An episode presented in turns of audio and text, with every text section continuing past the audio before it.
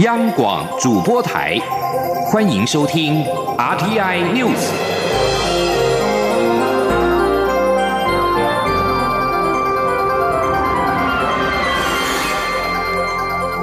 听众朋友您好，欢迎收听这节央广主播台提供给您的 RT News，我是张顺祥。首先把新闻焦点关注到立法院，空军预计向美军采购六十六架的 F 十六 V 战机。立法院会今天三读通过了新式战机采购特别条例，完成采购 F 十六战机的法源依据，将编列新台币两千五百亿元的经费采购。国防部长严德发在日前表示，已经获得美方发价书草案，按照其程，在二零二六年之前取得六十六架的 F 十六 V。记者郑明报道。国防部指出，近年来中共积极扩张军力，引进及研制各式新型战机，对我空防威胁大幅提升。因此，空军急需筹获新式战机，提升整体空防战力。今年八月二十号，川普政府同意供售六十六架 F 十六 V 战机，不仅是自一九九二年我国获得 F 十六 AB 型战机以来，我军事外交上的重大突破，也是美方近年来规模最大的对台军售案。获得后可弥补空军战力间隙，有助维护。护台海安全与区域和平稳定。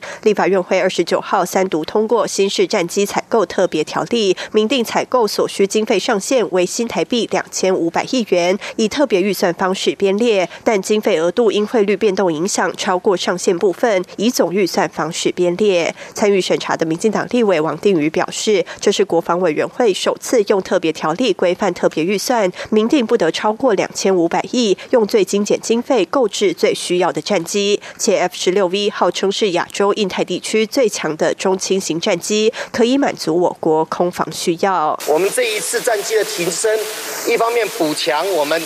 的需要，另外一方面也是因应从二零一三年开始，共军的远海长训绕经过宫古海峡来到西太平洋这一个洞，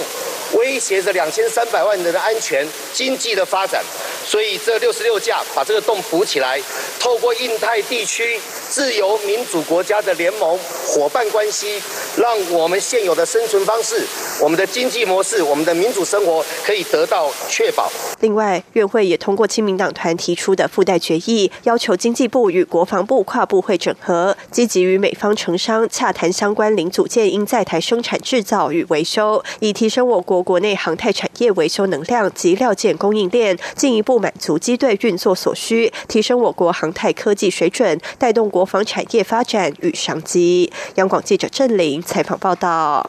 一名来台湾商旅的中国旅客在台中破坏了联农墙被捕之后，移民署将其强制出境。对此，行政院长苏贞昌今天表示，欢迎陆客来台湾观光交流，同时欣赏台湾的自由、民主与开放，比较台湾跟中国的不同。不过，陆客来台不要破坏台湾的自由与民主，否则台湾也是法治社会，驱逐出境。刚好而已。王维婷的报道。一名中国游客来台湾商务交流，但他破坏了设置在台中声援反送中的联农墙。民众发现后报警，将其逮捕。地检署还起诉这名中国游客，移民署随后依法将其带往桃园机场强制出境。对此，行政院长苏贞昌二十九号受访时表示，欢迎中国观光客来台湾交流观光，欣赏台湾的自由与开放，比较台湾与中国的不同。也希望中国游客在台湾体验自由与民主之后，可以回去改变中国。苏贞昌也表示，如果中国游客破坏台湾的自由和民主，台湾将其驱逐出境，刚好而已。苏贞昌说：“希望陆客来多欣赏、多体验一下，也许可以回去改变中国。但来自由行，不要破坏台湾的自由。没有民主的地方来。”希望不要破坏台湾的民主。如果你破坏我们的自由民主，那台湾也是个法治社会，所以驱逐出境刚好而已。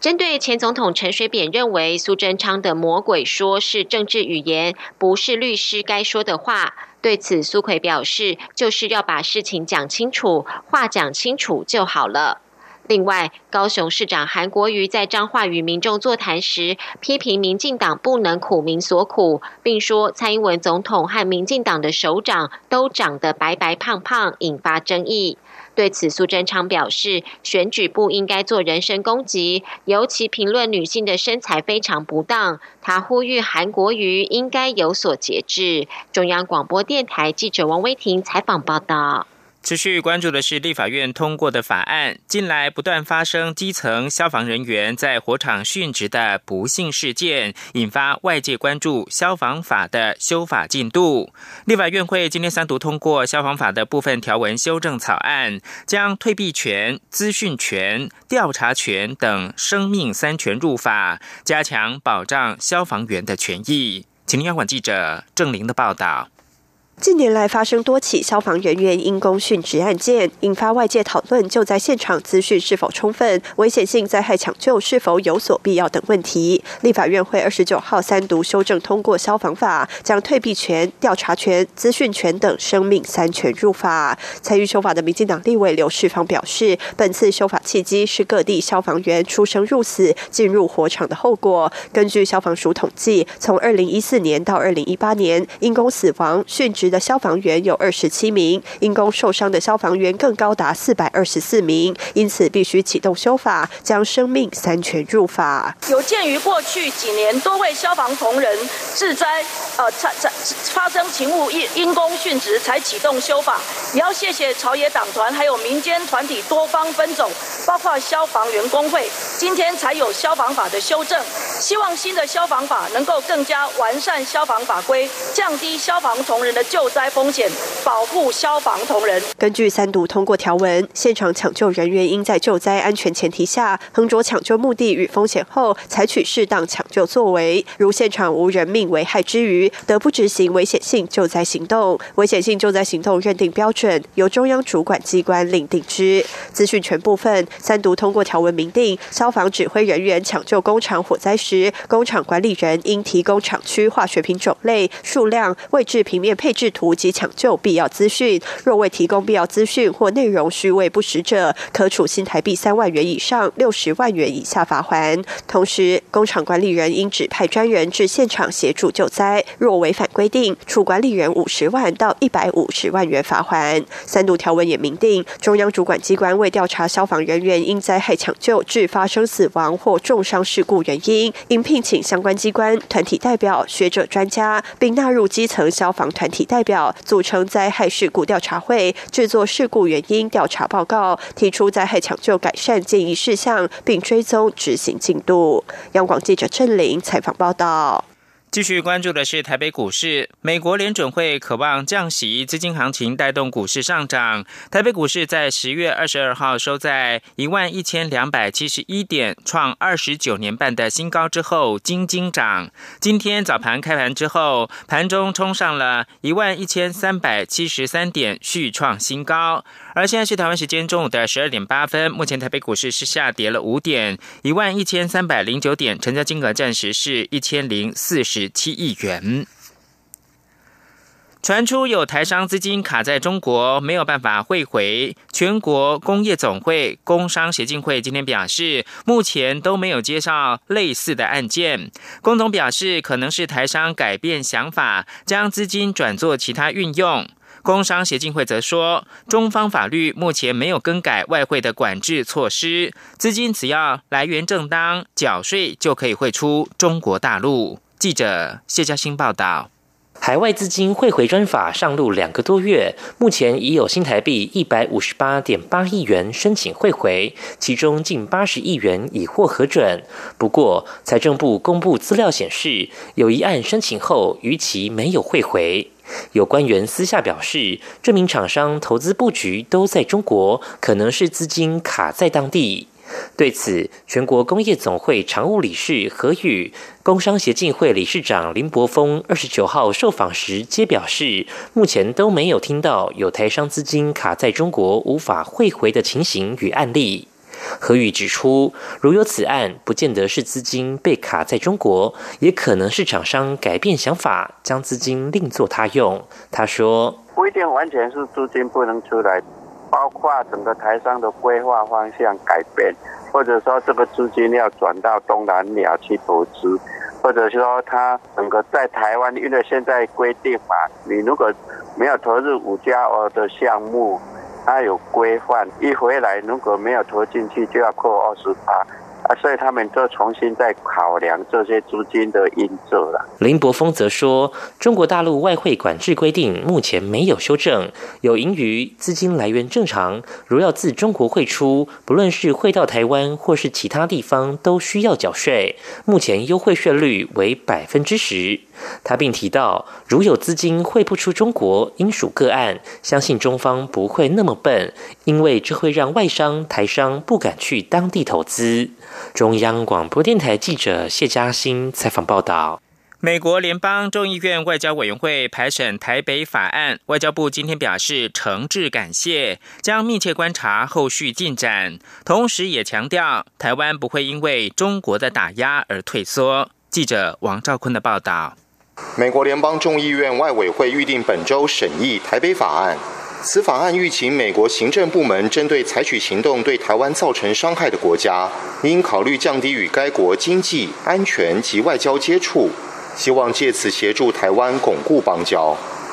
外交部表示，将密切观察台北法案在众院外委会以及参众两院全会的后续进展。此外，也要再次对于中国近期策划所罗门群岛与吉里巴斯与我断交，打压限缩我国际空间。企图逼迫我接受“一国两制”，表达强烈抗议与遗憾。中方相关作为已引起台湾民众反感，也激起国际间对我国更强力的公开支持。外交部发言人欧江安说：“我方呢不会因为中国的打压而退缩，我们会持续的以很务实的态度呢来深化跟美方在各领域的一个合作，我们共同捍卫我们的民主制度，也会继续争取台湾更宽广的国际空间。”此外，美国国务院西半球事务局驻青科扎克在推特发文。公布我驻贝里斯大使陈立国与美国国务院西半球事务局首席副驻青会面一事，两人共同探讨台美贝三方如何提升中美洲的永续发展与繁荣。欧江安表示，外交部乐见这场会面，并感谢科扎克的推文。中央广播电台记者王兆坤台北采访报道。持续关注美国，在美国国会民主党议员针对川普总统的弹劾调查推动包括了公开听证会在内的程序之际，一名高层幕僚表示，众院三十一号将就这项调查进行第一次的正式表决。这代表民主党人的一种策略的转变。民主党数周来坚称，他们不需要全院表决，但此举激怒共和党人，声称这项过程并不公平。而白宫新闻秘书格里向说，佩洛西终于承认民主党正在进行一项没有获得授权的弹劾程序，还拒绝向总统提供正当法律程序。而他们关起门来取得见不得光的秘密证词，也是完全违法。的行径，通乌门起源于一名吹哨者举报，川普在七月二十五号跟乌克兰总统泽伦斯基通话时，施压对方调查民主党的总统参选人拜登和其子杭特在乌克兰的商业活动。最后看到的是英国，英国下议院二十八号晚间以两百九十九票赞成，七十票反对。没有通过四百三十四票门槛，否决了英国首相强生要求提前大选的动议。强生在表决结果出炉之后表示，政府将提出法案，继续推动十二月十二号举行大选。预料下一步将会是提出大选法案，只需要多数决就可以过关。若是动议通过，在国会解散之后举行大选之前，必须要空出二十五个工作天，让有意角逐者竞选。因此，若是在强生鼠疫的十二月十二号举行大选，就必须在十一月六号解散国会。以上新闻由张顺祥编辑播报，这里是中央广播电台。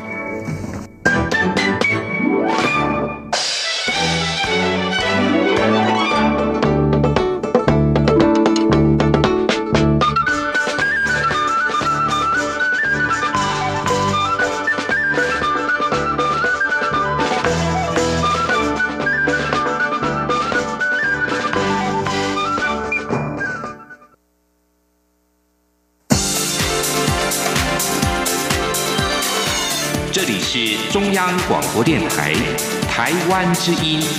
欢迎继续收听新闻。各位好，我是主播王玉伟，欢迎继续收听新闻，关注选战动态。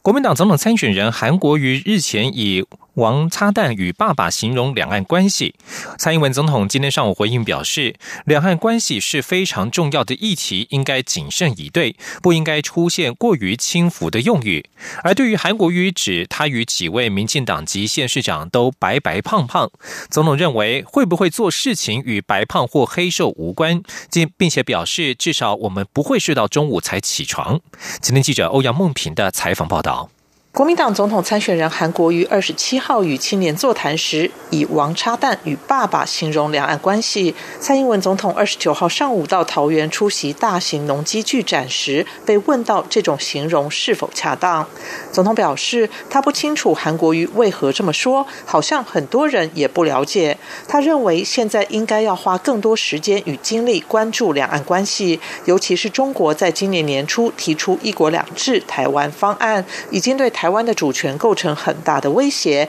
这是一个严肃的问题，不能轻慢以对。总统说：“我想哦，两岸关系还是一个在整个台湾的公共政策领域来讲，是一个非常重要的一个议题，也关系到台湾的未来啊。那所以，任何的政治人物在讲这些的时候，都要呃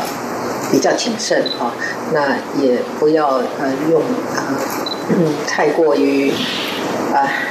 轻浮的呃用语哦，来来来讲这个两岸关系了。对于韩国瑜以反清复明讽刺民进党面对质疑时，都以顾主权当挡箭牌，总统则强调，在对岸端出“一国两制”台湾方案后，台湾的主权确实面临真实存在的威胁，绝不是个虚幻存在的主权问题。他认为这段时间台湾人民的感受也很深，不应该以轻慢的态度面对。另外，韩国瑜指蔡总统以及桃园市长郑文灿等几位民进党籍县市长都白白胖胖，他与国民党籍的县市长都黑黑瘦瘦。蔡总统则表示，会不会努力做事与白胖黑瘦没有什么关系，并指站在他身边的桃园市长郑文灿是施政满意度第一名的直辖市长，却看到最后一名的直辖市长来说三道四。总统最后还补了一句：“至少我们不会睡到中午才起床。”中央广播电台记者欧阳梦平采访报道。而二零二零大选为了抢攻年轻选票，民进党筹备许久的青年总部将在十一月一号正式成立营运，并且邀请力拼连任的蔡英文总统参与开幕仪式。活动当天将邀请大家书写给台湾的一封信，表达对台湾的期望。筹划青年总部的民进党青年部主任吴瑞燕表示，民进党设置青年总部的用意，对外是希望透过活动的举办，让全国青年快速了解民进党，并且与民进党有更多的互动，也期望在交流的过程当中，谈出关于青年世代在乎的理想社会方向。对内则是希望让这一次参与浮选的一百多位民进党青年有个基地，让他们有更多的空间讨论政策与。执行任务。而在国民党方面，为了争取青年的选票，国民党总统参选人韩国瑜积极与年轻人面对面互动。日前已经分别在台南与台北举办了青年座谈会与青年论坛，今天晚间则在彰化办理第三场。未来在各县市也都会陆续举办相关活动，与年轻人面对面接招各种辛辣提问。今天央广记者刘品熙的采访报道。大选倒数七十三天，国民党总统参选人韩国瑜的支持度仍落后蔡英文总统，尤其在青年选票更居于劣势。为了吸引年轻人，韩国瑜巡回全台进行倾听之旅之余，也特别与青年面对面交流。日前已经分别在台南与台北举办青年座谈会及青年政策论坛，直接面对年轻人的辛辣提问。韩国瑜竞选总部发言人何庭欢二十九号受访时表示，韩国瑜二十九号晚间在彰化也有一场青年座谈会，主要是谈青年外流的问题，倾听离乡与返乡青年的心声。接下来在全台各县市也都会陆续举办座谈与青年对话。他说。对，接下来我们陆陆续续，包括我们最近的一场，就是在今天十月二十九号的晚上，在彰化就有一场。是属于地方的座谈，那主要呢是希望，因为我们知道彰化的人口外流比较严重，那就是想要问一下，说一些可能返乡的青年跟离乡的青年，让他们当场可以对市长说出他们的心声。除了韩国瑜竞选团队积极拉拢年轻选票，党中央也全都动起来。国民党青年团规划以肥皂箱开讲的模式，搭配韩国瑜的环台行程，在车站、庙口、捷运站、菜市场等人潮较多的地方论述。韩国瑜的青年政见，上周已经从党中央门口展开第一场开讲，从青年最有感的低薪议题谈起，未来陆续将在全台遍地开花，争取年轻人的认同与支持。此外，为了扩充党内年轻战力，国民党青年部也办理二零二零青年培训计划，透过网络号召有心参与政治的年轻人加入二零二零选战，担任金牌幕僚。经过面试遴选后，已经在二十六号与二十七号进行为期两天的培训。优秀学员并已在二十八号正式上线，成为明年大选的集战力。央广记者刘聘熙在台北的采访报道。而民众也相当关心少子化的问题。为了促请总统候选人提出有效的托育政策，托育政策催生联盟今天抛出四大政策建言。除了普及公共托育服务、扩编地方预算之外，也提出产后第一个月父亲可同步申请育婴假，而且第一个月可以请领九成薪，其余五个月则比照现行六成薪的减压主张。希望从第一步开始就增加生育的诱因。今天记者肖兆平的。采访报道：二零二零总统大选在即，托育政策催生联盟认为，台面上的总统候选人至今还没有提出完整的育儿政策。二十九号，他们举行记者会，除了呼吁总统候选人应正视少子化、高龄化的问题外，也提出他们零到十二岁分阶段不间断的育儿政策建议。托育政策催生联盟分别提出，婴儿出生前后母亲产假、父亲育婴假，普及公共托育，扩大公共服务量，翻转公司比为七比三，以及普设符合家长工时、满足儿童需求的课后照顾班等四大建言。托育政策催生联盟召集人刘玉秀特别强调，在孕产阶段能减轻父母压力的相关建议。除了要有爸妈教室培育神队友外，在母亲坐月子休养期间，父亲也可以请休育婴假，且第一个月还会有九成薪。他说：“第一个月就是妈妈的产假和爸爸的育婴假，让他重叠，重叠一个月。也就是说，这一个月让爸爸产假，哎哎，育婴假。”跟妈妈的产假重叠，然后我们就提出看到世界各国去比较有效的政策，就是这一个月的那个呃所得替代率，就是要给他九成薪，因为我们现在的那个育婴假是六成薪的，六成薪很多爸爸你给他六成薪他就养不起了，所以这一个月要九成薪，这也是世界。要能够世界上能够真正解决少子女化的国家，他们用的办法。刘玉秀也提到，非营利幼儿园虽然获得好评，但数量有待提升，只是主管的地方县市政府教育局人力不够，相关推展工作也会受到影响。因此，他建议中央应该扩编人力预算。他说，要中央编预算给地方去设置人员。来推这个非营利幼儿园。托蒙认为，四大建言不仅可以减轻经济压力与照顾负担外，也能增加生育诱因。呼吁总统候选人正视少子化、高龄化的国安问题，应提出有效的托育政策。中央广播电台记者肖兆平采访报道。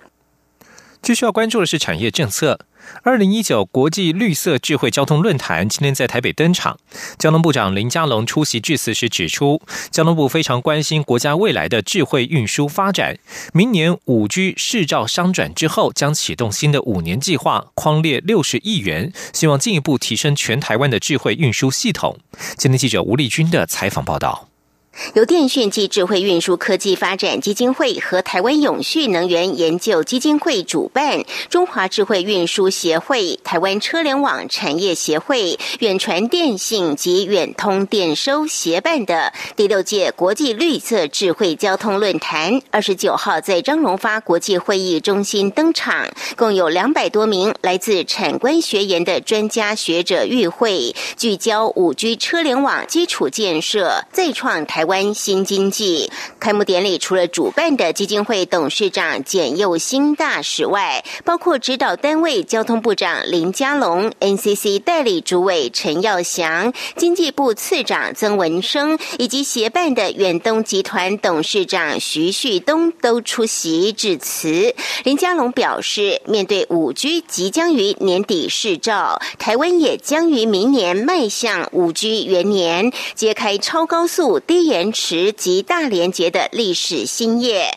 届时延迟速度将从四 G 的一百毫秒降到五 G 的十毫秒以内，几乎已经没有时间差。对交通安全、智慧移动的提升也至为重要。为此，交通部继二零一七年的四年智慧运输计划之后，也将于明年启动新的五年计划，全面打造台湾的智慧运输环。环境，林佳龙说：“所以从交通部的角度来讲，一百零六年到一百零九年有一个四年计划，我们投入了三十亿的预算，就是在推动智慧运输的发展，有一些成果，包括这几天在新加坡智慧运输世界大会，我们的机车联网或智慧仪控表，这一些其实已经可以走在世界前面，所以这个计划即将要收尾。另外，我们要启动新的五年计划。”荒野大概六十亿元，要展开更大企图心对智慧运输的发展。林佳龙强调，随着车联网时代来临，交通部除了透过跟三所大学合作，建构将近一万辆机车的车联网，增加交通安全，也让肇事率降低三成外，未来不管是智慧交通或绿色交通，一定都是人本交通。也期盼各界在论坛中提出不同的观点。作为政府决策的参考，大家共同迎接五 G 智慧时代的来临。中央广播电台记者吴丽君在台北采访报道。美洲贸易战再加上有全球版肥咖之称的共同申报准则 CRS 上路，吸引海外台商资金汇回需求。不过，却有在中国的台商寻财政部资金汇回专法申请回台，在汇回资金过程当中发生问问题，无法如期回台，得重新申请，引发是否遭中国刻意卡关的疑虑。财政部长苏建荣今天表示，目前为止台商资金汇回都还算顺利。此个案是否真的是因为中国资本管制问题所造成，还要进一步了解。苏建荣表示，根据财政部的了解，目前台商资金汇回仍呈现观望，主要是对于相关财经部会锁定的子法规有一些不了解，因此财政部也正透过全国各地座谈解说。他也表示，台商在相关疑虑去除之后，应该就会有更多的资金汇回。而美中贸易战持续有正面的进展。去年十二月二十八号，美国贸易代表署宣布给予九百八十四项中国进口商品免加征关税优惠，豁免期限将在今年十二月二十八号到期。美国贸易代表署二十八号表示，正在研拟是否予以延长。这项豁免措施如果能够再次获得展延，期限最长为一年。美国总统川普二十八号动身出访芝加哥前，向媒体表示可能会提前签署美中第一阶段贸易协议的重要部分，但是他并没有说明确切的时间。他重申，一项即将与北京达成的贸易协议将可协助受到贸易冲突所伤害的农民。继续要关注的是宗教自由的问题。中国迫害少数族裔，大规模拘留新疆维吾尔族到再教育营，引发西方国家的关切。美国国务卿蓬佩奥二十七号在国际宗教自由日谈话当中表示，全世界百分之八十以上的人生活在高度或严重限制宗教自由的国家里。他敦促中国政府释放维吾尔学者伊利哈木土赫提。终止对穆斯林少数族裔的压迫。另外，美国国务院高级官员、国际宗教自由无事务无任所大使布朗巴克表示，美方不赞同中国干预达赖喇嘛的转世权。中国当局劫持十一世班禅喇嘛，他呼吁中国当局应该立即予以释放。以上新闻由王玉伟编辑播报，这里是中央广播电台。